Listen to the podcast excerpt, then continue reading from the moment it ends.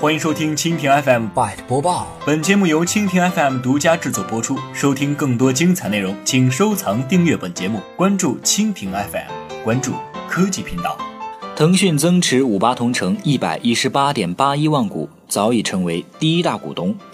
十一月二十五号消息，据北京商报透露，根据腾讯向美国证券交易委员会递交文件显示，腾讯连续三日持五八同城股份。根据 SEC 文件显示。腾讯旗下黄河投资在本月十六号至十八号连续增持五八同城美国存托股，其中包括十一月十六号以三十一点六五美元的平均价格购入五八同城五十八点六九万股，十一月十七号以三十一点二九美元的平均价格购入二十八点九二万股，十一月十八号以三十一点四四美元的平均价格购入三十一点二万股，三次共计增持五八同城一百一十八点八一万股。腾讯之前已经是五八集团的第一大股东，但是在本轮增持之后，腾讯在五八集团更有话语权。目前具体增持原因还未知，腾讯增持肯定有一定的目的，那就是将深入各垂直行业市场的快递通道。